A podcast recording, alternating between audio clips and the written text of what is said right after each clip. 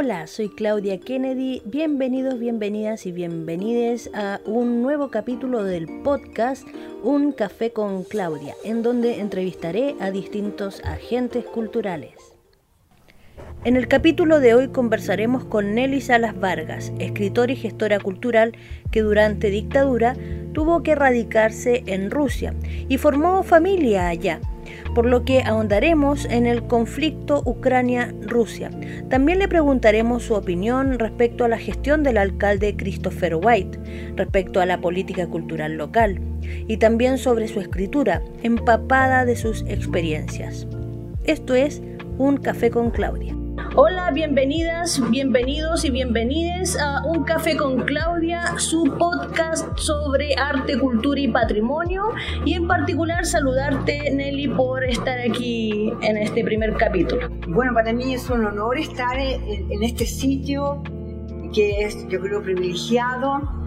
Soy la primera que da el, el, empuje a esta nueva, a este, a este nuevo proyecto que saca la la otra costilla, eh, Mónica Montero, aquí con Claudia Kennedy. Es una alegría también eh, poder estar con ustedes y trataré, bueno, de aproximarme a todo lo, a todo lo que quiera, quiera preguntarme aquí nuestra compañera Claudia. Gracias, Nelly. Bueno, indicarles que no estamos solas, que estamos acompañadas y aprovecho también de agradecer a nuestra patrocinadora, la escritora Mónica Montero, junto con su café literario La Otra Costilla, que está ubicado en O'Higgins 1063 San Bernardo y es el lugar donde nos encontramos y nos seguiremos encontrando realizando esta entrevista cada viernes y también acogiendo al público que desea asistir al podcast. Por ello es que digo que no estamos solas y en cierto momento el público asistente va a poder también intervenir con algunas preguntas para nuestra entrevistada. Quiero citar, comenzar, digamos, con la lectura de un texto de Nelly que lo encontré en una de las Aurora Boreal, que es una revista que vamos a conversar más adelante también sobre este proyecto, es de los primeros números, esta es la número 6, así tengo una muy, una joyita. Eh, el texto se titula Andando por la Tierra. Ando por la tierra con un inmenso pesar, en mis tejidos con una inmensa desolación en mis entrañas, con el peso de la historia, millones de heridas, palabras, acontecimientos difamados, guerras corriendo despavoridas, sin sentido, cruzando espacios. ¿Cuándo llegará aquel día en que descargue mi pesada carga? Ando por la tierra con millones de seres incrustados en mi piel, reducidos en mis huesos, injustamente ajusticiados por abominables gobernantes y generales. Tengo manchada la retina de horrendas contiendas, seres acribillados a mansalva, sin frente de batalla, niños durmiendo bajo puentes, niños prostituidos, violados, mujeres maltratadas, asesinadas. ¿Qué hago con esta pesada carga? Esparzo sus cuerpos calcinados sobre nuestras mesas como aliño al menú diario. ¿Construyo versos desafinados? ¿Se los cuento en versión metafísica? Rescato la historia manoseada, violada como mujer prostituida, porque todo sigue siendo show barato, mientras menos tenga de serio, adquiere mayor relevancia. Una mano invisible maneja groseramente las reglas del mercado publicitario. Hoy se me destapa el alma, dejo escapar a los maltratados, asesinados, violados, resentidos, crucificados, descanso en paz con mi cruz que pesa más que dos tierras juntas. Potente texto, Nelly. Yo no recordaba haber leído un texto así de, tu parte cuando en muchas ocasiones nos encontrábamos en, uno que otro evento cultural, no era algo que solía escuchar de ti. Y pasando a ello, empecé también a investigar sobre ti, eh, tu biografía, porque yo te conocía en, cantando en eventos literarios, declamando poemas de niño incluso, pero eh, no había quizá con la madurez que uno va teniendo, al pasar de los años, porque yo te conocí cuando tenía 17 años, eh, entonces la madurez que uno va teniendo o, las lecturas en que uno se va plasmando de ciertos eh, acontecimientos y hechos y reflexiones, es que uno va sopesando algunas cosas. Y partiendo de este texto que es pesado, también queremos ir hacia cierto lado de tu, de tu historia. Y primero, claro, comenzaré eh, presentando tu biografía. Nace Nelly Salas Vargas un 24 de diciembre en la ciudad de Santiago. Sus estudios superiores los realizó en San Petersburgo, ex Leningrado, en la Universidad de Finanzas y Economía. Ha sido parte de la Dirección Regional de Vialidad del MOB. Vivió largamente en San Bernardo hasta hace poco tiempo, ya que hoy reside en Paine. Claro, Paine rural. Paine Rural.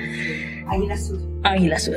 Es una escritora multifacética, multidisciplinaria en su desarrollo personal y profesional, gestora cultural de larguísima, larguísima trayectoria. Entre sus libros publicados se cuentan Ingeniería Poética de Caminos, Un canto renacido por Leningrado, Entre dos mundos, Mientras regresan, Notas musicales, Libros de Violeta, Paloma ensangrentada, La buscan con candelas, muchos también textos y trabajos de poesía infantil, otros editados también por editoriales cartoneras, presidenta del Ateneo de San Bernardo, directora desde el 2005 de la revista Aurora Boreal, socia activa de la Sociedad Escritora de Chile, de Sociedad de Escritores de Chile, madre de tres hijos y casada con un ruso. Entonces, ¿Qué es una sola ya, dale. Son dos hijos. Bueno, dos. yo una vez dije tres hijos porque incluía a mi ah.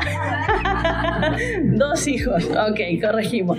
Em, y bueno, comenzando respecto a tus inicios, también, eh, ¿qué te motivó o en qué situación te encontrabas para recorrer más de 17.000 kilómetros y estudiar en Leningrado o San Petersburgo? ¿En qué año fue? ¿Qué edad tenías? Bueno, muchas gracias Claudia, la verdad que yo te conozco hace yo me acordaba hoy día más o menos cuántos años tenías tú, yo le erré en un, en un añito, yo decía 18 años cuando yo te conocí, son 20 años, más, dos años. Gracias por eso.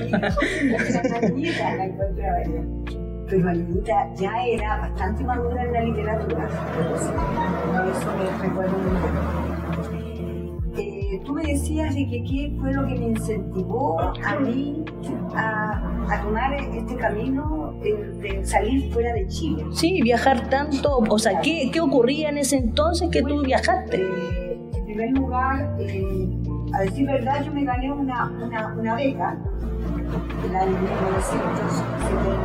1972-73 me gané una beca, yo estudiaba, eh, y trabajaba, me hacía muy pesado trabajar y estudiar, entonces yo tenía muchas ansias de seguir una carrera y ese ímpetu de la juventud de hacer cosas nuevas, seguir adelante en un camino difícil, me, hizo que yo eh, postulara a una beca en la Unión Soviética. Y así fue que me gané, yo estuve trabajando un poco más de un año en empresa bastante importante, la empresa nacional de ingeniería, donde trabajaba mi padre, y de ahí yo me dieron, me dieron esta Evidente que no es casualidad que sea la Soviética, encontraron que había una enseñación muy especial, no solamente mía, sino de mi familia, por todo lo que significaba la Unión Soviética para los pueblos del mundo, ¿ya? Eh, el asunto es que todos nosotros teníamos la convicción de que allá existía el socialismo. Era ese socialismo tan deseado aquí en nuestra patria y en general en América Latina. ¿No es cierto? Simón Bolívar decía, el gran continente que pensaba que en algún momento nos íbamos a unir en una sola en una, una sola finalidad, llevarlo adelante sea toda una patria, una patria de, América Latina justa y posibilidad a las personas de vivir en igual Pero bueno, no me, fui muy atrás, pero como les digo, eh, efectivamente yo tenía que salir el 11 de septiembre de 1973. Ya se venía, se venía el golpe, todos sabían que algo iba a ocurrir en cualquier momento. Y efectivamente ocurrió ese 11 de septiembre cuando yo estaba a las 5 o 6 de la mañana a arreglar todas mis últimas, mis, últimas cosas que tenía que, llevar. Y cuando ocurrió el golpe de Estado. ¿Y cuándo regresaste a Chile? Yo vine a Chile una vez con mis hijos para o sea, por muchos años, varios años, altos años pasaron, fue en 1900, 1989, cuando vine para acá con mis hijos, porque los hijos estaban chiquititos, y vine quise mostrar, bueno, Chile ya estaba, estaba eh, en proceso de separarse de la dictadura, creía. Dictadura estaba en no, en esos momentos estaba, estaba ya otro, otra nueva, nueva tendencia en el, en el país que eh, eh, terminó, ¿no es cierto?, con el no y con la, con la dictadura que fue Así que se me dio esa ventana de venir para acá, para Chile, y quise venir, yo dije, que estar allá. Algunos compañeros me decían que todavía era peligroso llegar, con todos los niños, pero la verdad es que cuando ya entré en Chile ya me di cuenta que en el aeropuerto que ya el asunto iba a ser eh, favorable a nosotros porque nos recibieron muy bien, incluso estaban todos con la enfermedad y cómo los niños nacieron allá y cómo llegó y todo, todo eso. Así que fue una sensación muy interesante. Y así fue que llegamos. Qué bueno. Pero después nosotros regresamos, yo regresé con mis hijos y después ya en el año 1991 con Alexander ya eh, no, sino definitivamente, porque habíamos estado todas las otras cosas allá, sino definitivamente, pero sí con deseo de quedarnos poco más. Y ahondando un poco sobre, sobre eh, tu experiencia también, eh, es inevitable que te haga esta pregunta en el contexto actual que estamos viviendo. Y, claro, eh, si bien son entrevistas de gestión cultural, de patrimonio, de arte y cultura, bueno, esto es parte de lo que, lo que se gesta, las experiencias vividas también son parte de, de lo que vamos construyendo. Entonces, en relación a eso, en relación a la invasión de Rusia sobre Ucrania y lo que se ha hablado respecto a esto, tanto justificación de un lado hacia otro, es decir, justificaciones que hablan de que Ucrania es, eh, eh, es una colonia nazi, de que Ucrania es el patio nuclear de la OTAN, eh, como también que justifican un poco lo que, lo que hace Putin, pero por otro lado también se habla de que Putin es un ególatra, eh, bueno, se sabe mucho respecto a las políticas contra las disidencias sexuales en Rusia y también contra las manifestaciones públicas. Entonces no hay un, una versión cierta respecto a lo que está pasando porque sabemos que los medios de comunicación entorpecen o entregan la información que quieren. Entonces yo sé que tú tienes amigos que viven en Rusia. ¿Cómo ves tú lo que está ocurriendo hoy en día con ese conflicto? Rato. Yo tengo mucha información al respecto, eh, porque también Alexander indaga un poco los, las fuentes primarias, porque la verdad es que la, eh, hay una deformación de la, de la realidad que se está viviendo allá. Eso no cabe la menor duda, y no cabe tampoco la menor duda que hay un show que, eh, que ha creado en conjunto con la OTAN, ¿no es cierto?, con todos los países dentro del bloque, de los países europeos y más eh, eh, Estados Unidos, eh, es un show contra la Rusia federal. Entonces, es, muy, es una, una situación bastante complicada. que también incluso después ahí yo creo que Alexander puede unas palabras al respecto, de que también es, un, es una fuente primaria. ¿Cuál es mi consejo en este caso? Que por favor lean historia, que traten de no solamente de integrarse de esta verdad, esta realidad distorsionada que te entrega, te entrega eh, el occidente. Porque a mí me cae la menor duda de que todo lo que dicen en estos momentos es todo, no se puede creer. Porque incluso lo que ayer mostraron era como, era como una situación un poco historia, te lo juro, a mí, a mí me provoca una, una, un a estar tan grande que mostraban ahí, que se yo, unas, tres personas que arrancaron, nosotros. Putin ha dicho miles de veces, incluso tengo todo esto aquí, que yo en ruso, pero nosotros estábamos leyendo todo el tiempo que dijo de que él en ningún momento va a caer sobre la población, o sea que todo lo que sucede son en, alrededor de en, en, los límites y ellos han, han, entrado a, a, los límites rusos, de, Rusia. Entonces, nosotros no podemos pensar de que, que Rusia está invadiendo otra cosa, Ucrania también, si Ucrania, ¿qué año 1954 que cuando pasó Crimea y los que la otra raza eran rusos, son territorios rusos? Sí, eh, eh, por eso le digo yo, eh, es muy difícil porque son muchas cosas que se apuntan aquí.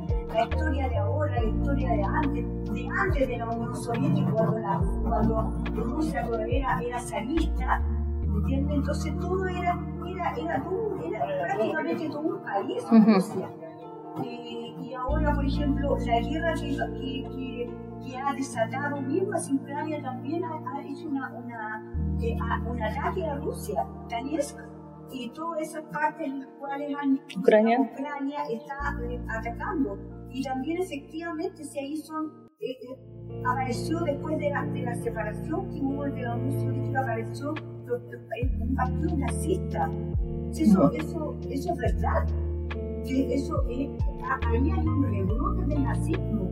Imagínense que todos los millones y millones de personas que Ucrania, que Rusia perdió durante la Segunda Guerra Mundial y ahora se mete, se introduce nuevamente y quiere llegar a Rusia porque esa es la, la, la finalidad que tiene con Estados, Estados Unidos, Brasil y todos los otros países como ayudando la cuesta. A través de la OTAN. No directamente. Por supuesto, si los intereses son inmensos.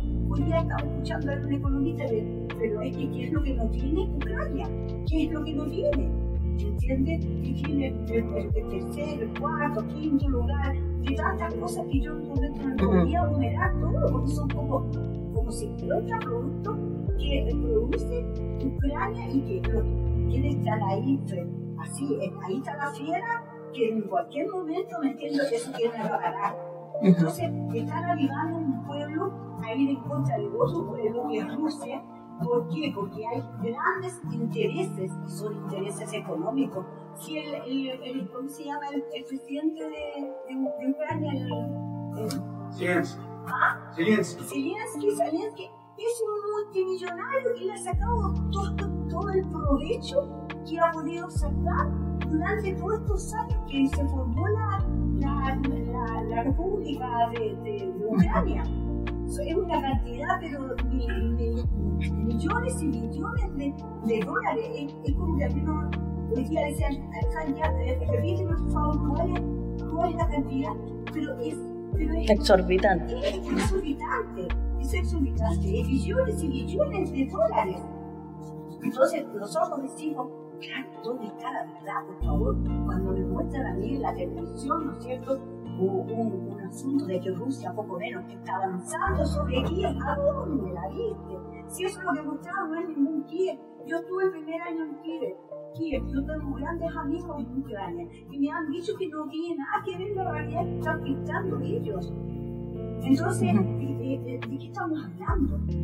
Es otra cosa. Yo no puedo, desgraciadamente, me encantaría un poco hablar de la historia de todo, este, de todo este movimiento que se formó, pero no nos va a alcanzar el tiempo. No sí. o sea, todo lo que tenemos, lo demás, va a tener que ir atrás, afuera. Entonces, por eso, por favor, por eso les digo yo, que nadie ustedes mismos y sobre todo las fuentes primarias porque todo esto eh, no sigue están muertos de la risa, sino crean. Uh Están muertos de la risa. Entonces, pero igual tienen miedo, tienen miedo, porque saben que eh, eh, Rusia también tiene su abastecimiento hacia, hacia los países que es gas, que es petróleo y todo lo demás. No pueden llegar sin eso. Por último, Rusia tiene otro aliado, que es China, y China está haciendo la primera prueba. Sí. Bueno, Nelly, muchas gracias por compartir tu opinión respecto a eso. Claro, y eso es lo que me gustaría que ustedes, por favor, se enteraran de los buenos, de buenas Ahora, acceder a las fuentes primarias, como dices tú, es, es complejo. Es complejo ya por, por el idioma, porque estamos, algo sabemos de inglés, pero ruso es más complejo. Mejor.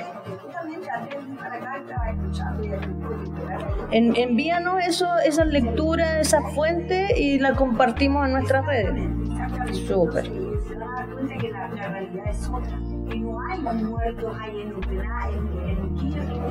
Fuiste además eh, colaboradora y miembro honorario de la Unión de Escritores en San Petersburgo y perteneciste al Club Literario de los Poetas Marineros de la ciudad, en donde el poeta, ay, ayúdame con el nombre, eh, el presidente de la organización... Eh, un poeta justamente de, la guerra. estuvo en, el bloqueo que se, que se le hizo, que hizo eh, Alemania contra eh, eh, Leningrado. Fue un bloqueo de 900 noches y 900 días que bloquearon a la ciudad para que se muriera de hambre toda la gente. Como allá en Ucrania eh, prendieron fuego en, la Segunda Guerra Mundial los alemanes nazistas, prendían fuego a, a las aldeas, con todos los niños, todas las niñas adentro, cerraban se le cerraban las casas a la gente y en las aldeas prendían fuego. Y así morían, los, morían como, como Qué terrible. como insectos, moría la gente ahí Qué terrible. Y, todo esto que, que, has vivido generó en ti un interés por las artes antes de, de, salir de Chile o ya estando en Rusia es que surge tu interés por la escritura y comienzas a participar de estos grupos o ya venías de antes? Yo venía de antes porque venía de una familia bastante también progresista, como se podría decir. Eh, mi padre siempre me, señaló un camino, del cual yo no me salí de ese camino. Pasó eh, el norte. Mi padre estaría cumpliendo ahora 110 años. Falleció hace muchos años. Porque las cárceles, todo eso también eh, a personas. Entonces, eh, pero como les digo... Eh, ¿Tu interés por el arte? Mi interés por el arte venía desde niñita. La, la primera cuando tenía 8 años. Qué, qué hermoso. Y siempre canté, me subía arriba de la tarima, en una página me ponía a cantar, canciones españolas, sobre todo esas estas españolas que me enseñaban en semanas que era de la guerra civil española. En ese entonces todavía con la repercusión y estaba, estábamos con, con, el corazón todavía puesto en esa, en esa España que sufrió, ¿no es cierto?, eh, la, la Segunda Guerra Mundial que, que perdió a estos grandes poetas que nosotros sabemos.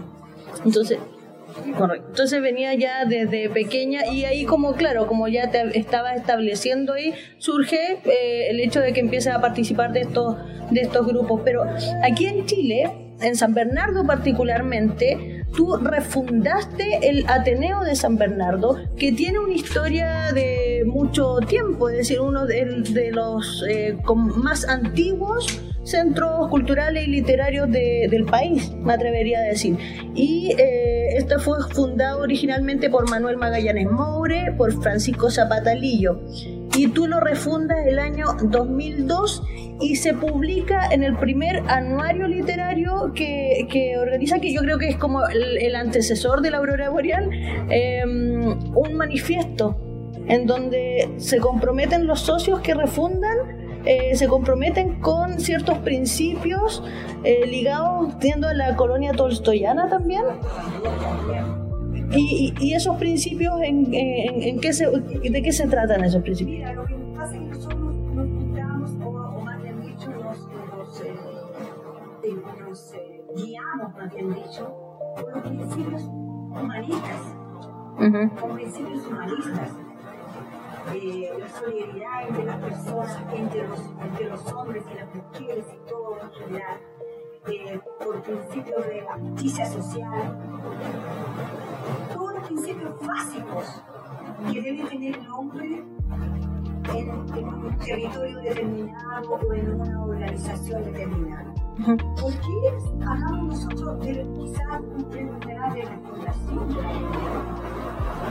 presente también con las más antiguas socias del Ateneo Mireia Neira, que es el documento de ella en Sorella, eh, y ella recuerda que el año nosotros teníamos, eh, el Ateneo cuando llegué no tenía personalidad política. Entonces, claro, existía, eh, existía una presidenta, todo, en, el hecho, por supuesto, estaba la organización. Lo formalizan finalmente. Claro, yo formalizo, nosotros formalizamos esta le dimos personalidad política. Lo que pasa es que antes creo que había tenido, pero en el, en el Ministerio de Justicia había tenido cierta, cierta personalidad que es una cosa que estaba muy lejana, como los años 40. Yo creo que Mario Arroyo fue el último, que, porque también se cuenta como el segundo administrador de la lo que pasa es que la Ateneo tuvo mucho tiempo anterior, el Mario, yo creo que cuando fallecieron los, los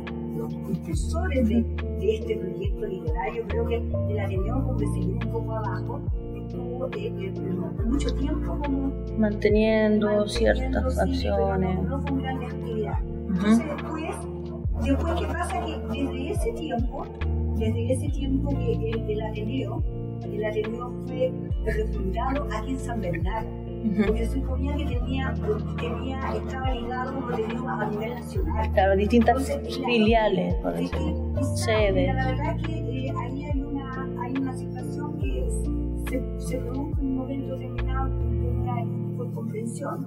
Torelli era efectivamente ella la, ella la presidenta y también yo fui, eh, fui invitada a, esta organización, pero cuando quisimos eh, eh hacer proyectos, eh, financiar proyectos, no, no, teníamos la posibilidad. Claro, no se podía porque no existían legalmente, no existían. No existía legalmente, o sea, de palabra existía, pero no legalmente. Entonces, ahí yo comencé a hacer todos los trámites. Okay. Eh, bueno, debo decir con todo respeto que, que Florí Lectura, porque una vez en un lugar público, había 70 personas, me acuerdo ahí en el salón editorial, ella estuvo, lo dijo de tema abierto, era la reunión que mantenió, no era la reunión que ella tenía antes. Entonces, pero nosotros teníamos que subsistir de alguna manera, teníamos que hacer que esta organización siguiera adelante. Y bueno, en ese entonces, en 2002, efectivamente, a mí me dijeron de presidenta, de Florelí se fue, yo la invité muchas veces, de ella que le invité muchas veces a reincorporarse al término si nadie la había echado, absolutamente nadie. Entonces ella tenía que seguir adelante porque ella, tenía, ella, había tenido una labor importante en el Ateneo de los últimos años. Y eso nadie lo ha, lo ha reputado ni, siempre se ha reconocido. ¿En, ¿En, qué paso está actualmente el Ateneo? Mira, nosotros eh, tenemos, tenemos muchos eh, socios de diferentes partes. Aquí Fernando Reyes Ranzani, de la Comuna de Providencia perdón, yo digo así, me confundo porque son dos hermanos. El otro ¿no es cierto? Y el otro, José Pedro, que es también de Ateneo, que es de, de Providencia. Eh, tenemos eh, personas de Paine, también tenemos cuatro eh, integrantes de Paine, especialmente que son escritores bastante fuertes.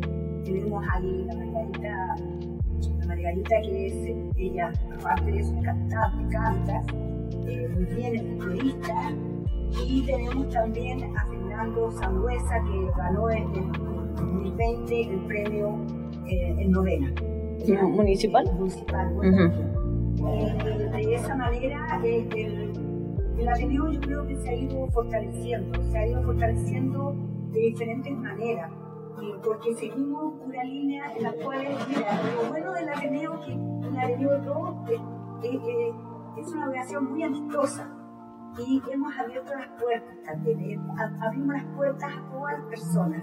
Y si podemos, si tenemos que hacer algo con otras organizaciones, bienvenido sea.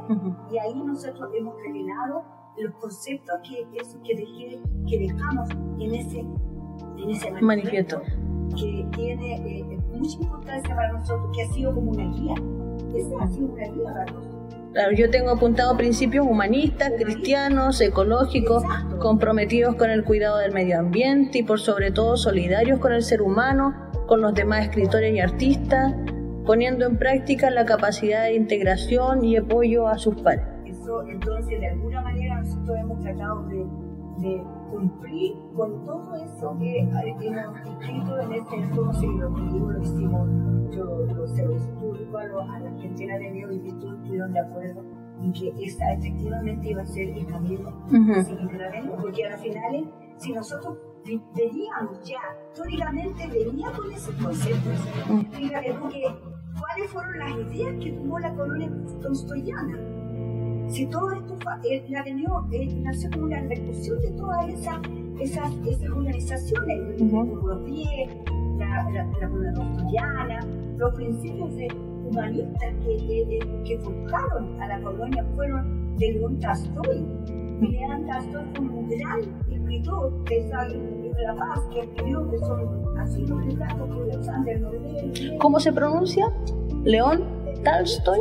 O sea, León Tolstoy en ruso, pero en español se dice León Tolstoy. Uh -huh. Es la traducción. O sea, se supone que no lo traducir los lo que pasa es que en ese entonces, ¿no es cierto?, el León Tolstoy era muy famoso, era, y él efectivamente era, era de la, era, era de la, de la, de la dinastía, era, de, era una persona que no vamos a decir que venía del pueblo, no venía del pueblo. Y la gente de aquí, Manuel Sí. todo lo que nosotros ya sabemos, ¿no es cierto?, y con Augusto Dalmar, y Sebastián, eh, Fernando Santibán, ¿no es cierto? Y ellos eh, como religiosamente, porque yo creo que a las finales uno cuando toma una doctrina, cuando toma una, un, un, camino a seguir, siempre lo hace de una forma religiosa. Espiritual. Religiosa no sé, significa que, yo, que yo estoy creyendo que es Cristo, sino que religiosamente, cuidadosamente, religiosamente, yo aplico los principios que yo escribí o que yo dije de un principio cuando hice, cuando formé una, una organización. Y eso es muy importante porque la gente reconoce, fíjate que quizás no, no sabe cómo decirlo, pero la gente reconoce esa religiosidad que ha tenido el Ateneo para seguir adelante. Nuestros proyectos siempre han sido, han sido abiertos, siempre nosotros hemos estado con muy con con calidad de cambio. Mm. ¿Cuál es, ¿Cuál es tu postura en términos feministas y cómo crees que se ha desarrollado en la comuna este movimiento, considerando incluso que quienes integraban la colonia tolstoyana, eh, específicamente Dalmar, era misógeno? Y de hecho Santibán eh, escribe sobre Dalmar y dice eh, que Augusto Dalmar decía y proclamaba que todas las mujeres eran falsas, perversas, dañinas para la salud del hombre, solo exceptuaban las que entraban en la órbita de sus afectos, es decir, su madre, su abuelita, hermana Elena y las almas infantiles que aún no habían sido contaminadas por el apestoso espíritu del mundo femenino. Es probable, dice Santibán, que mi hermana Ascensión, por ser aún muy niña y porque imagino le sería fácil ejercer dominio sobre ella, también formó parte algún tiempo del círculo de excepciones de estas mujeres perversas. Entonces, yo entiendo lo que hablas respecto a este romanticismo, esto en romantizar la colonia tolstoyana, porque eh, desde afuera se ve ese espíritu de, humanismo, de cuidado de la naturaleza, de, la vida eh, rural, ¿no? Y se toman esos valores ecologistas, pero sin embargo hay algunos miembros que son claramente misógenos. Entonces, por eso la pregunta, ¿Cómo, ¿Cómo se equilibra eso o de qué manera ustedes toman cierta parte y otra la dejan fuera? bueno, eh, como en todo orden de cosas, uno siempre tiene que extraer lo mejor.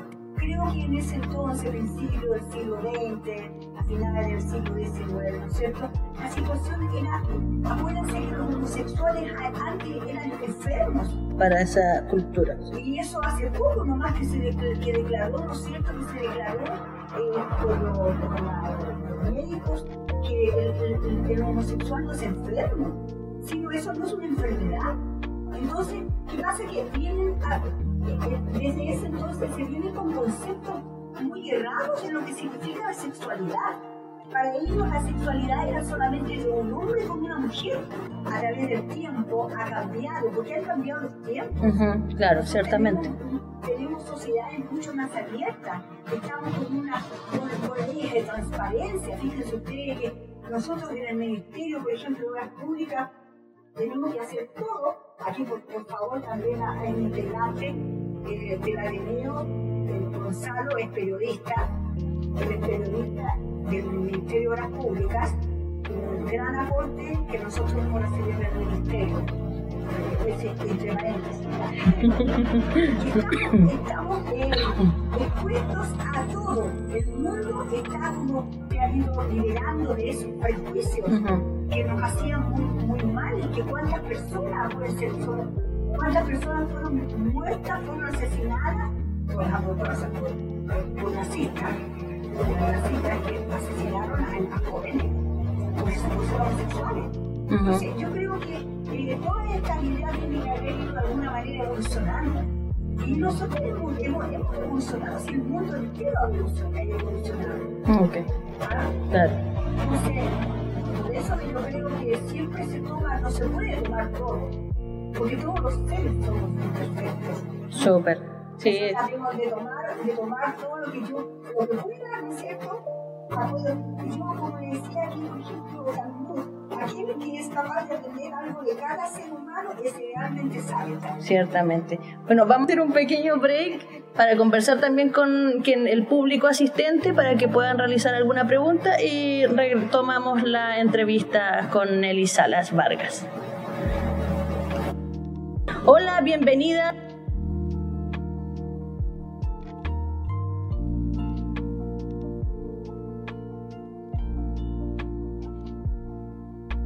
Este podcast llega a ustedes gracias al gentil patrocinio del Café Literario La Otra Costilla, ubicado en pleno centro de San Bernardo, región metropolitana, Chile.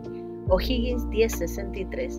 En él podrás hacer una pausa de tu rutina, tomar un refresco, observar, leer y adquirir obras de autores nacionales y locales. Recuerda, O'Higgins 1063, San Bernardo, Café Literario La Otra Costilla.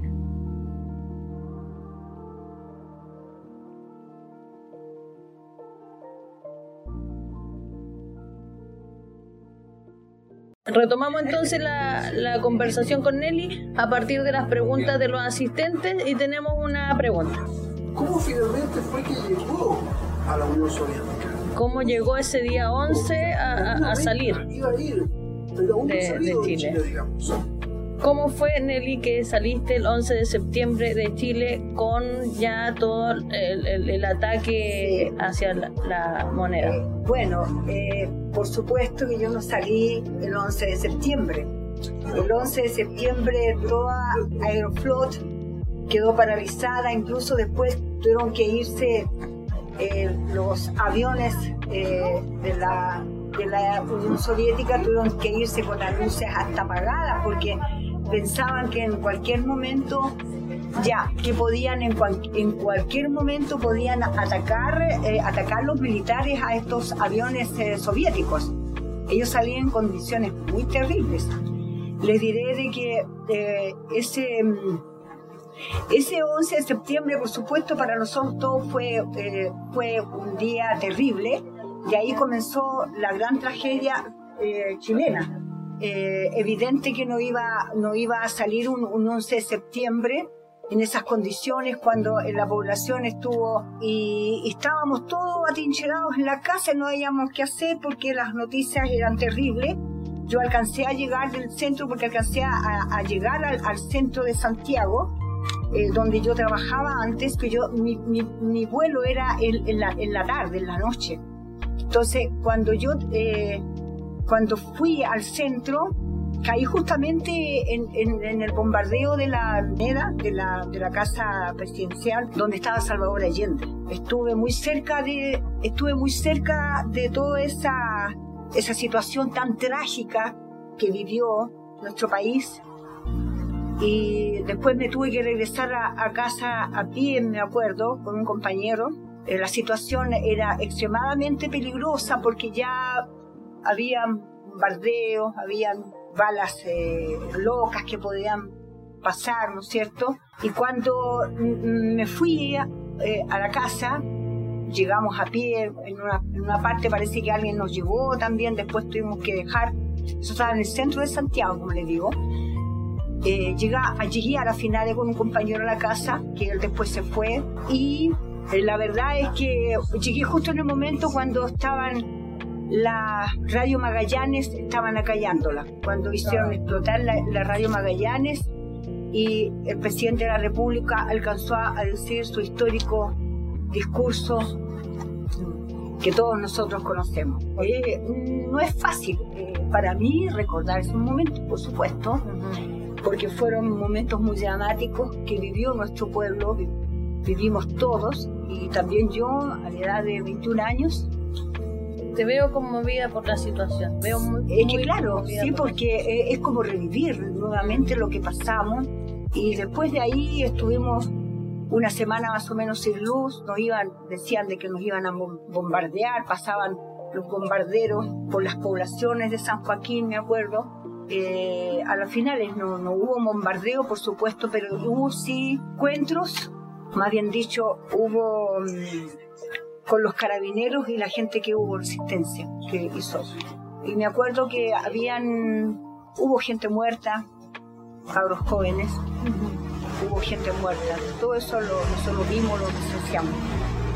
Bueno, eh, cuando yo salí, cuando salí, un mes después, en condiciones no muy, no, no, muy seguras, por supuesto, ustedes podrán imaginarse. Arriesgándote completamente. Arriesgándome, sí, sí, arriesgándome totalmente, porque yo salí a través de África, de África. Y fue la verdad que eh, fortuitamente me, me, porque yo estaba decidida, yo dije, o, o me toman o, llego a donde tengo que llegar, a estudiar. Y felizmente salí porque me acuerdo que en el aeropuerto, el aeropuerto, dos kilómetros antes, los parientes dejaban a su, a su gente que viajaba. Tenían que, la dejaban ahí y los médicos la, tomaban para llevarla al aeropuerto. Así que mi madre con una cuñada, me acuerdo que me dejó ahí, ahí tiene que haber sido eso ahora, saco una conclusión, tiene que haber sido por ahí por, por Vespucio, ¿no es cierto? Y bueno, y es en esa situación, ¿no es cierto?, eh, muy, muy compleja, volé, me llevaron los, los militares al aeropuerto. Eh, la verdad es que eh, dije unas cosas que felizmente me las creyeron al final de lo que dije. Y salí del país, salí del país. Cuando iba cruzando la cordillera todavía pensé que no, que no iba a llegar. Ibas a tener que devolver. claro, Claro, pero la verdad es que, que llegué a mi, primera, a mi primer destino que fue eh, África, Dakar. Claro. Disculpa por hacerte revivir. Sí, sí, sí, no, no se preocupe, sí. Eh, debería de serlo ya con menos emoción, pero el tiempo no aminora, fíjate, a veces. No aminora porque uno toma más conciencia quizás de que no aprendemos. De lo que, Claro, no que no aprendemos, porque siguen habiendo conflictos. Sí, no aprendemos, ¿no? Pues, y, y, tantas cosas que, que pasaron después de, todo esto, así que... Tenemos otra pregunta más de la escritora, ¿tu nombre? Cristina Ortega. ¿Tú conociste a Alexander en Rusia? Sí, en Leningrado, Leningrado, no, San Petersburgo. No, no, pues sí, no. No, nos conocemos allá nosotros. Claro, entonces ahí responde una parte de la pregunta y, la otra parte de la pregunta está enfocada en, eh, en, qué situación, si estaba estudiando ya en la universidad en ese Sí, yo estaba estudiando, estaba estudiando en la, católica. Yo me autofinanciaba los, estudios, claro, eh, con, con el trabajo que tenía en la Empresa Nacional de Minería. Y mi beca salió no de la Universidad Católica, a mí me echaron de la católica después porque ese mes alcancé a hacer todas las averiguaciones. Me, echaron de la católica y me echaron de la Empresa Nacional de Minería. ¿Eras comunista? Eh, familia era partidaria? Sí, yo era, yo sí. ¿Era roja por eso te echaron? ¿Ah? ¿Era roja por eso te echaron de la católica? Sí, no. La verdad es que lo, el, el, habían unos por ahí, algunos fascistas que que me, me estaban echando el ojo hace rato, y eso es verdad. Porque ya habían, eh, habían atacado a una compañera que la dejaron en muy mal estado, era de la católica, éramos, éramos, éramos juntas, o sea, estábamos juntas, y ell- ellos ya me tenían a mí Tenemos también la pregunta de otra asistente. La beca la, la- la proporcionó eh, a través de CONICIT, pero la proporcionó la Unión Soviética. Ellos fueron los que eh, me pagaron todos mis estudios, me dieron un, un- estipendio allá, que era bastante dinero, como sería que yo ni siquiera iba a cobrar ahí a la caja. Porque la verdad es que yo no tenía grandes, tampoco grandes consumo de grandes cosas, no me interesaba, lo que me interesaba era comprar libros. Y, de, ese, de esa manera eh, pude eh, eh, estudiar allá, ¿no es cierto? Todo gratis, todo gratis. Ahora lo que tengo que decir yo, eh, bueno, la- tengo que hablar un poco de, de- de Alexander. Alexander, hace poco que nos cumplimos 47 años que nos conocemos, para que ustedes sepan. No nos conocimos ayer ni anteayer, y era 22 de febrero cumplimos 47 años. Por supuesto. Sí, eh, la verdad es que con Alexander eh, hemos hecho toda una vida. Yo crecí con él y él creció conmigo. Porque yo era una niña. Yo todavía cuando me fui aquí, yo ahí de repente andaba a pesar de que tenía compromisos, qué sé yo, muy fuertes. eh, pero eh, yo eh, era una niña, era una niña. Andaba con mi papá todavía, del, la andaba trayendo de la mano mi papá. Todavía mi papá me, me andaba... Éramos muy, muy junta con mi padre era muy junta. Así que, eh, y nos casamos, y nos casamos el 27 de noviembre de 1978. Tres años después que, que nos, nos conocimos, nos casamos. Ya dijimos, ya esto hay que formalizarlo, pero vivimos, vivíamos juntos igual. Ah, mira. Liberar en ese sentido. Sí, no, sí, pues la mujer ahí tiene un, un rol. in- Ya la verdad es que la mujer eh, a la par con el hombre. Todavía el año 1927, por ahí, la mujer eh, adquirió todos los derechos del hombre. O sea, no había ningún tipo de diferencia ni en la pega, ninguna, ninguna parte. Era un país muy adelantado, muy adelantado. O sea, claro, imagínate. Pero ¿por qué vino abajo? ¿Por qué se vino? Porque fue un- toda una maniobra que hizo el- el- los países del occidente Mm. porque, eh, eh, eh, a, la, a la cabeza de Estados Unidos que los pillaron pollitos que no se dieron ni cuenta. Fue Gorbachev que comenzó con la famosa eh, política internacional, apertura de toda la perestroika, apertura de toda la de todo lo que era, le- le- porque la Unión Soviética estaba igual, estaba un poco encapsulada, así no, no era tan fácil tampoco, pero sí toda, todos los miembros, todos sus de la sociedad, todos tenían derecho a la salud, ni un cinco, a la educación, a todo, a la vivienda, a todo. Todo era gratis, todo era gratis. Tú no te morías por, por, por inatención porque no te atendía el médico, no te morías por eso. Pero claro, pero si, eh, lo que pasa es que el, el, el hombre, el hombre ruso, el hombre, acuérdate que el, el hombre ruso ha pasado tantas guerras. ¿Y quién ha sido que generalmente han liquidado son a los hombres? Porque la- las mujeres siempre han estado de, de enfermeras, de todo ese tipo, pero ¿quién han sido lo que...? Entonces, si, oye, si hay ciudades enteras que quedan casi puras mujeres durante la Segunda Guerra Mundial, ¿o no, Alexander? Por favor, si quieres decir algo, te- Quiero decir una cosita. diga, diga, por favor. Mujeres, eh, eh, sí, me gusta eh, el feminismo, etcétera, etcétera, pero usted, no, ustedes también tienen que tener una, una línea, no para separarse, a unirse, porque mujer es mujer, no porque más abajo, no, más alta, tiene su su estatus más alto, porque eh, gracias a ustedes eh, nosotros nacimos, ¿ah? gracias a ustedes eh, se, se mantiene mantiene la casa, eh, la casa todo ordenadito, todo para, para, para. Entonces, eso, eso, eso que, igual que, que, que está pasando ahora en, en, Ucrania, quiero un poquito completar. Sí, sí, está bien. Yo soy ruso, puro ruso. Ucraniano para mí son hermanos, de verdad hermanos. Entonces yo no puedo, no, no tengo nada contra eh, ucranianos. Pero Putin tiene todo, el- todo el derecho de defender mi país, Rusia. ¿Por qué? Porque hay acuerdo con países eh, OTAN, con, con norteamericanos, con todo, porque los norteamericanos nunca cumple eso. No, nunca. Ya. Entonces hay acuerdo que eh, nunca cualquier país que entre a OTAN, no importa, pero no trae arma con frontera rusa. Es condición que firmaron todos, no sé cuántos firmaron, ¿no? Eh, gente eh, de nivel, eh, alto nivel de... Ya. Entonces así entramos en problema. Entonces Rus, eh, Putin quería solici- so- solicitar eso políticamente, pero no pasó nada. Entonces Putin ¿sabes qué? Donbass, ¿y por qué? Eh, de- eh, Donbass y Lugansk mataron unos 15, 20 mil personas en Lugansk. Eh, Hubo gente, eh, hombres, pues, eh, eh, mujeres, eh, viejos, etc. Porque ellos querían independizarse. ¿Por qué? Porque no, no, no, no, no, no estaban, no estaban a- de acuerdo con, con el gobierno que llegó de fascistas.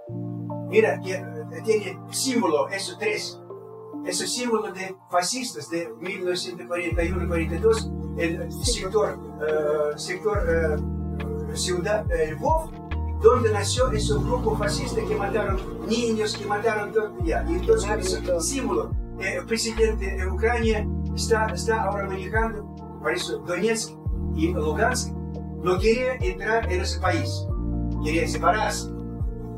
Pero Ucrania no, Eso. no reconoció la No, separación, no, y el la Brasil mandó todo su ejército, ejército, pero no pasó nada porque ellos saben defenderse, porque fueron mineros allá. ¿ah? Entonces, eso, ah, eso es escándalo, escándalo, eso tragedia, eh, tragedia, eh, con, con muchas manipulizaciones. Ah, porque norteamericanos les gusta jugar con, con, sentimientos, mujeres que miran, eh, muestran que un niño aprende como eh, extraída, mujeres que no encuentran. Mentira, mentira. Ayer nos mostraron, eh, tanto, pero no mostraron ninguna muerte. Pero todo lo que mostraron, porque yo conozco Ucrania, conozco Rusia, todo que mostraron que eh, edificio está rompido, eso de Donetsk y Lugansk. A donde mataron ellos mismos. bo- bo- bombardearon, eh, unos años atrás, eh, ¿cómo se llama? Eh, lo mismo. eh, Ucraniano. Los ucraniano. ucranianos, ucranianos, claro. Sí, ¿Cuánto sí. mataron? ¿Cuánto mataron gente? Eh, Lugansk y Donetsk, porque tenía que. ¿Y por qué todo el mundo está calladito? ¿Ah? Y todos a- aceptaron eso como. eh, como no Como normal, sí, normal. normal. Y ayer yo, mira, ¿sabes qué? Eso me duele que todo el mundo está escuchando está, "Eh, pobrecito, no, no, no. Qué malo los pobrecito". rusos. Ucrania, ah, mi- eh, cuando, cuando nació la Unión Soviética, 1918, bueno, no sé. Entonces, así, ah, aquí hay Belarus, aquí hay Ucrania, aquí va otra, otra, otra. Y nació 15 repúblicas soviéticas. Antes Ucrania no existía como, como gobierno, no existía como nada, nada, nada, nada. y era parte de Ah, Rusia. Nada, nada. Sí, andaban para ahí para acá una bandera, pero Rusia nació en Kiev antiguo. Rusia. Y pasó, y, y- y empezó de, de, de Kiev.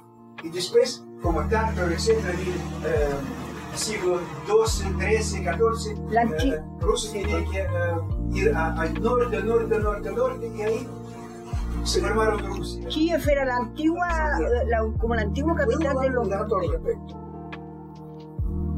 Los vikingos eran un pueblo navegante y comerciante y ladronazo. ¿Eso es como el año 700 más o menos? Sí, muy, muy antiguo esto. Se metieron los vikingos y formaron colonias en Kiev. Y después avanzaron y formaron los comienzos de la Rusia en Moscú. Kiev era una parte de esa zona, casi no, no existía como Ucrania, existía como lo mismo de toda esa zona, eslavos, tribus eslavas. El primero que se fue consolidando como organización más importante y estatal fue Moscú, con los príncipes de esa zona. Los príncipes de esa zona son algunos conocidos, son héroes nacionales de ese país. Entonces, Ucrania no se formó realmente hasta que la Unión Soviética no se formó. Claro, es eso que está diciendo Alexandra. Claro, eso es lo que está diciendo Alexander. Ucrania es más, más moderna. De hecho, eh, cerca de, no sé, más de 60% en Ucrania hablará ruso más que ucraniano. Obvio. No 60, 100%. Claro, si casi No, todos ven, hablan. digamos el 90. Claro. La posibilidad. Ne- Nelly, tú en tus textos retratas también la vida en Rusia, retratas, eh, además de- del texto que inició el- este podcast, eh, respecto a las guerras. eh, ¿Qué es lo que está dentro de, de tu obra, dentro de tus poemas? ¿Qué se repite? Como para que la gente también quiera eh, acercarse, a, acercarse a, tu, a tu obra literaria. No sé si hay paisajes de Rusia que están ahí. No, sí hay, sí hay, sí hay paisajes. Yo creo que eh, eh, Rusia siempre ha sido repetitiva en todos los, los libros que tengo escritos y creo que siempre tengo, tengo una tendencia, ¿no es cierto?, a, a referirme a Rusia. Eso sí que mi temática, no cabe la menor duda que tú me decías anteriormente, mi temática es social, social. Yo tomo mucho en la parte social de, de lo que está ocurriendo en general, quizás es muy, creo que de alguna manera también es actual. Mm, eh, vivo el momento, el Ujú. momento que estoy viviendo lo retrato en, un, en el libro que yo que escribo y, y- y vivo el momento. ¿Podrías compartir con nosotros algunos textos? Sí, sí, mira, eh, este libro salió Paloma ensangrentada, ¿Ya? Que no lo presenté aquí en San Bernardo por algunas situaciones que me parecieron que no iba a ser de alguna manera quizás comprendida. Es un libro que 2014. es del 2014, claro, y este eh, refleja un poco, ¿no es cierto?, eh, varios episodios de mi vida, varios episodios como me fui de alguna manera de aquí de Chile, y como les digo, no, esto no, no está presentado aquí, no lo presenté por, por varias razones. Eh, voy a leerles aquí, por ejemplo, es un poco como un itiner- itinerario que sigo de lo que pasó después, eh, antes que yo me fuera. Mil caretas. Voy entrando en esa fase de mil caretas. Examino la que más me asienta. Me la pongo y no me agrada.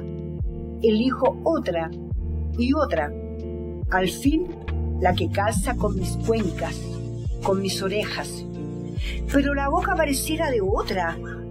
Me desilusiono un poco. Me quedo en estado de meditación y me atrevo a seguir metida en ella. Pronuncia la primera palabra, el primer discurso, y se queda en mi paladar. La saboreo una vez más. Me desenfado con su estilo. La escojo para seguir sobreviviendo. Poeta, libera tus versos. Dispara dando en el blanco contra los que torturaron y seguirán torturando. Otra fecha, otro día, otro milenio. Siguen las banderas de pie. Siguen las banderas flotando con el suelo, en el suelo de la matria. No es hoy, martes 11. El mañana no se termina. Hoguera. Ahí está la hoguera siguiendo, sigue ardiendo. Siento las llamas de los libros. Veo el espeso humo y unas figuras retorciéndose. No importa cuántas hogueras tendrán que arder. El fin es extirpar la conciencia. No importa si haya que matar a mucha gente. La conciencia no se incinera. La hoguera con libros alumbrando el vecindario. Chispas se difaman por las calles, sobre el pavimento. Chispas de colores caen y se confunden con las estrellas. Las letras de los escritos incinerados salen airosas, desfilan por las calles, se impregnan en los árboles, se suben a los techos de zinc de las casas de los pobladores, se sienten cómo conversan entre ellas, de las paredes de los hogares se escucha el himno Venceremos. Forman caravanas para salvarse, Pasan 10, 20, 30, 40 años. Las cenizas se transforman en más libros. Muchos libros escritos por todo el planeta. Son diferentes plumas, estilos, idiomas. Siguen brotando. Miles de relatos. La historia no se ha podido borrar. La mancha dejada es persistente. Se aminora, pero, pero al otro instante surge más legible lo que se ha escrito en sus páginas. Siguen pasando las épocas. Reviso la hoguera de la traición y se revela aquel rostro con lentes oscuros. Se avista un hueco, ve un terrón de ojos muertos.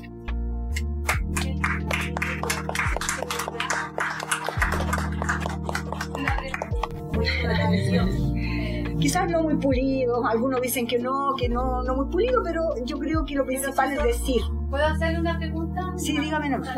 Siempre se ha dicho que, Muchas gracias. que los escritores en los momentos en que están emocionalmente más, con, más, con mayor conflicto, con más depresivos, suelen inspirarse y generar eh, maravillosas obras. Sí. Los momentos han sido hitos importantes en su vida, digamos, para escribir. ¿En qué momento eh, ha, ha notado que aflora más Sí. en sí la creación? Eh, efectivamente lo que estás diciendo tú es, es, es así. Eh, efectivamente, el día en que yo salí de Chile, el 12 ese de octubre de 1973, me fui en el avión que todavía aún no lo creía que yo iba a llegar a mi destino, que estaba incrédula. Me fui escribiendo. Y aquí hay un poema que yo, uno de los poemas que yo escribí en esa época, Yo tengo la idea que en la literatura, y más que nada en la poesía, la honestidad es lo más, lo más importante. sí, Fue una época muy importante cuando don Francisco Miranda, el concejal Carlos Dávila, lucharon férreamente para que no se llegaran a Romero Alegre, ¿cómo? ¿Cómo? para que no se llegaran a Romero Alegre. Ya, ah, sí, pues sí me acuerdo.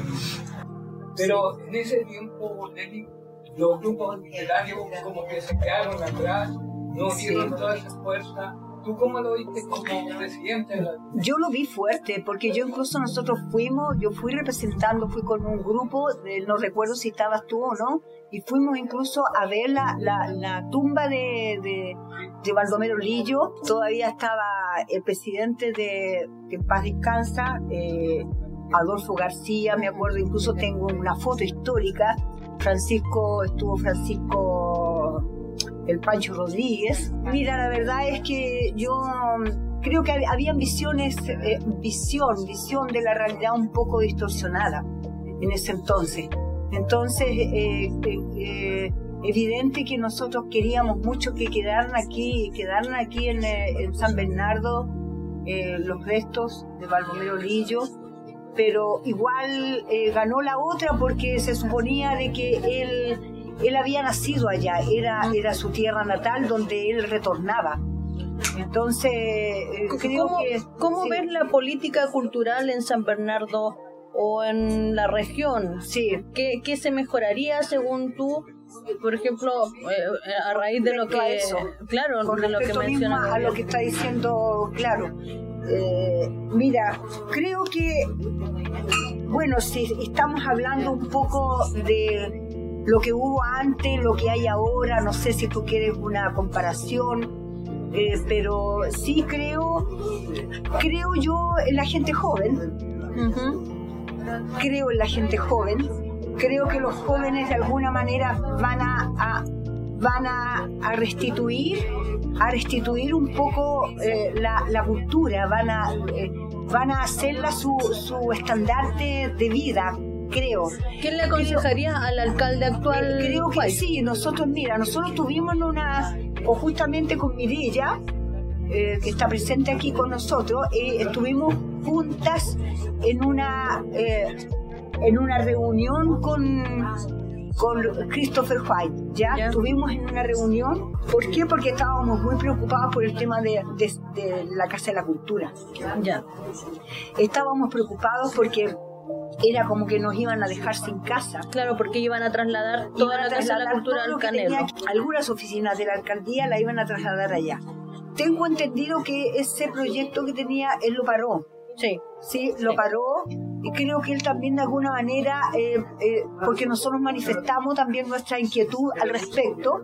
Los escuchó. Ah, Los yo escu- creo, fíjate, no quiero ser tan eh, creérmelas como se dice, pero creo que de alguna manera nos escuchó porque quizás él necesitaba eh, escuchar a, a otras personas eh, y le aconsejamos nosotros que para otras veces él tenía que, eh, cuando eh, tomara decisiones, te- tenía que hacer alguna consulta. Ah. Creo que fue una de las cosas importantes que le dijimos nosotros que por favor nos consultaran, que hiciera como un referéndum, un plebiscito, que como se pudiera decir, ¿no es cierto? Eh, para que escucharan la voz de, de- de toda la, del- de todo el, el campo artístico, literario, todo- todos nosotros y nosotras. Sí. Entonces, él escuchó muy atentamente lo que nosotros dijimos y me, me gustaron varias cosas que dijo en esa oportunidad. Él dijo que iba a ser una descentralización de la cultura y creo que eso es muy válido.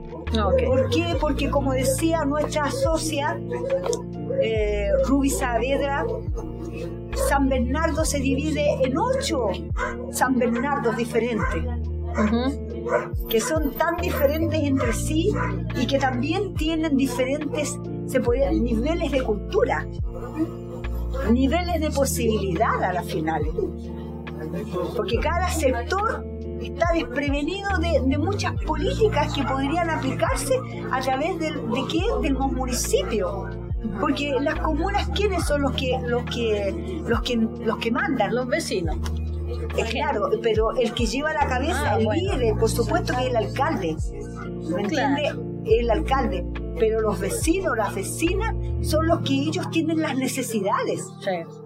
Ellos son los que tienen las necesidades. Y si tú no escuchas a la comunidad, tú no, no vas a saber para dónde partir. Te Exacto. puedes equivocar en muchas cosas que tú puedes, tú puedes, eh, eh, tú puedes eh, adquirir o tú puedes eh, tratar de hacer realidad en la comuna.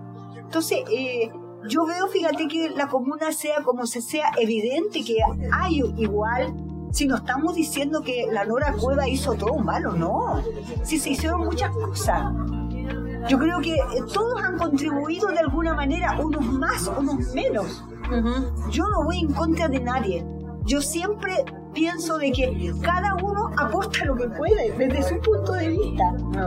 Cada uno, cada, a- a- cada eh, alcalde o alcaldía o qué sé yo, organización aporta lo que, lo que trae consigo en ese momento, en ese momento justamente histórico, porque nosotros cada uno vivimos diferentes periodos y ahora estamos insertados en un momento en la cual se necesita las regiones, se necesita, ¿no es cierto?, desconcentrar esa política que siempre ha estado centralizada aquí. Y hacer aquí que participe. Y que la gente participe. Claro.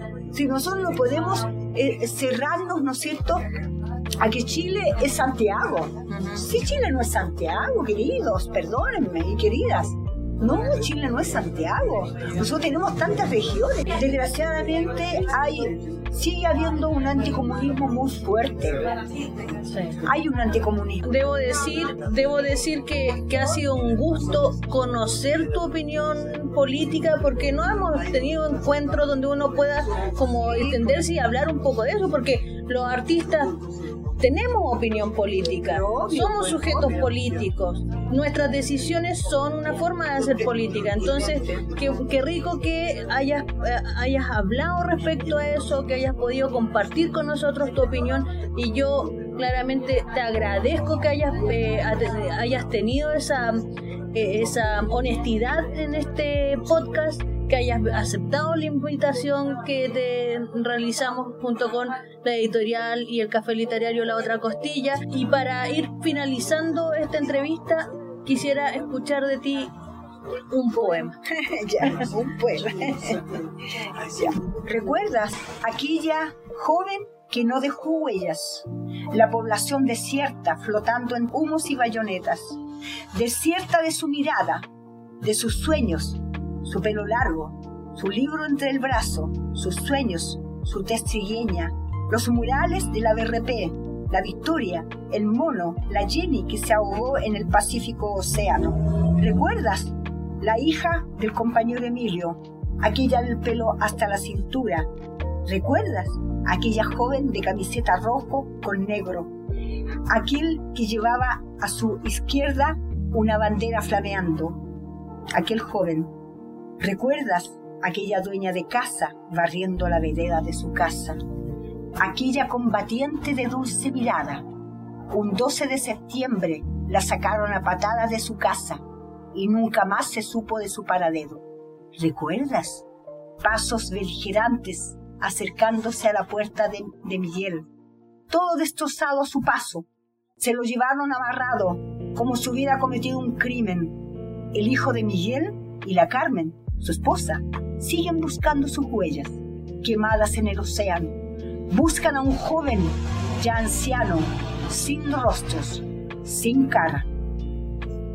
Han pasado 40 y la herida no se cierra. No se sana el alma con consuelos ni perdones. No se resucita al hijo, al marido, al padre. No se limpia la deshonra de los jóvenes, de las jóvenes vírgenes que fueron ultrajadas. Un gran aplauso Nelly.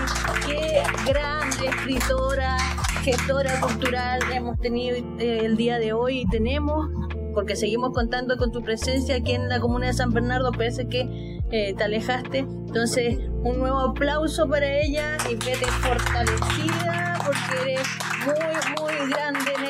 Así que, nada, yo despido el programa de hoy. También le agradezco al público asistente, en su mayoría escritores, gestores eh, culturales. Eh, y nada, nos vemos en una próxima entrevista, ya saben, el día viernes en el Café Literario La Otra Costilla. Estén Muchas gracias.